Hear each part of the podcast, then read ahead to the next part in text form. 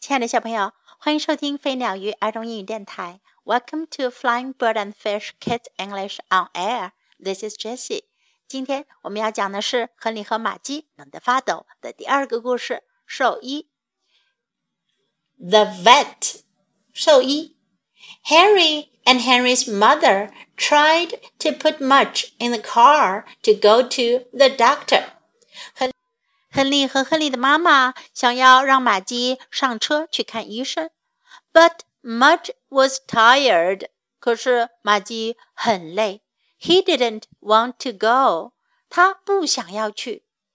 Hop in, Mudge said Henry。亨利说：“玛姬，跳进车。” Mudge sat down on Henry's foot。玛姬坐在亨利的脚上。Hop, Mudge, Henry said again。和林又说：“跳啊，玛姬！” Mudge yawned and drooled on Henry's hand.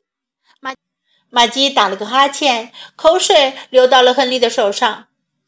That's time, Mudge, Henry said, and Mudge helped ride in the car.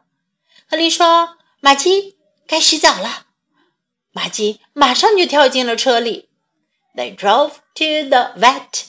他们开车去兽医那儿。Mudge knew the vet, and he didn't want to see her.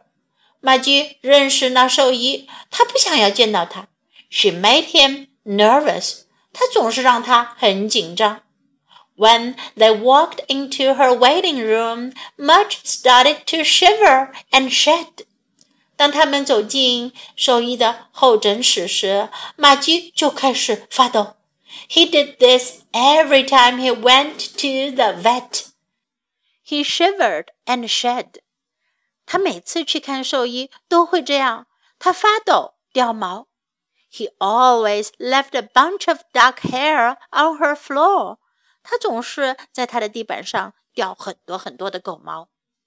When it was his turn to see the vet, Henry and Henry's mother had to pull him like a horse into the room. 轮到他看兽医的时候，亨利和亨利的妈妈必须得使劲儿拉着他，把他拉进房间去。Hi, Much said the vet。兽医说：“玛吉你好。” Much shivered，玛吉就开始发抖。Bad day, Much said the vet。兽医说：“玛吉很不舒服吧？”Much shed，玛吉就开始掉毛。He's losing all his hair," said Henry.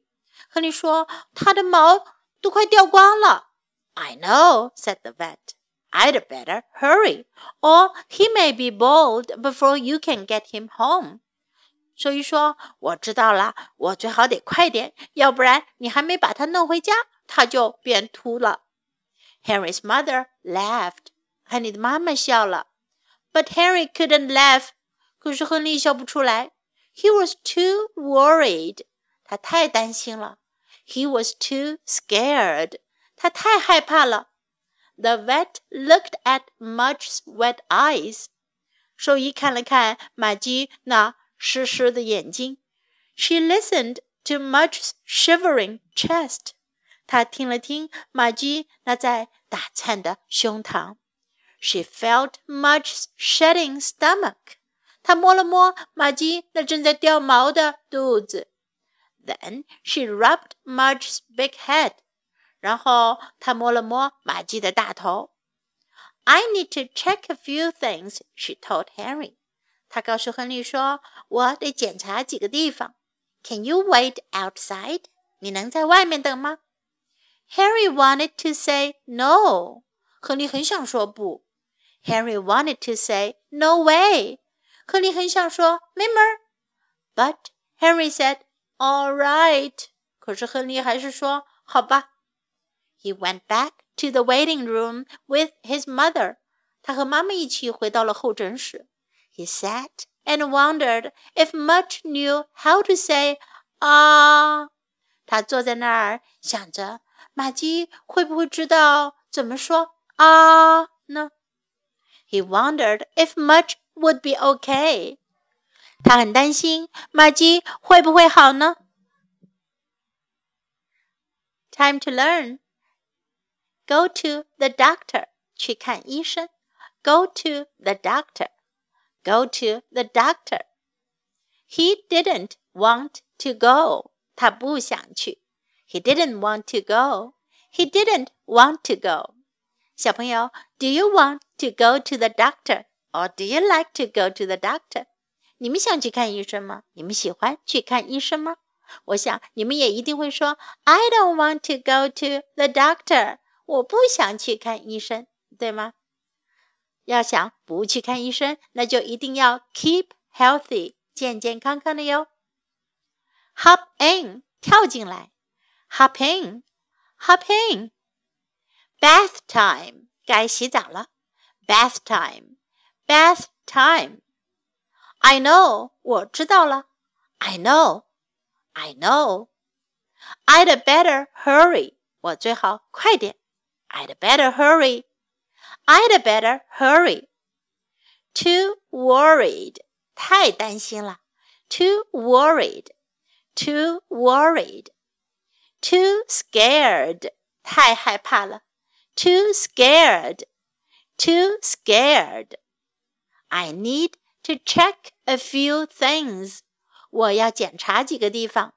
I need to check a few things. I need to check a few things. Can you wait outside? 你能在外面等吗？Can you wait outside? Can you wait outside? No way，没门儿。No way, no way.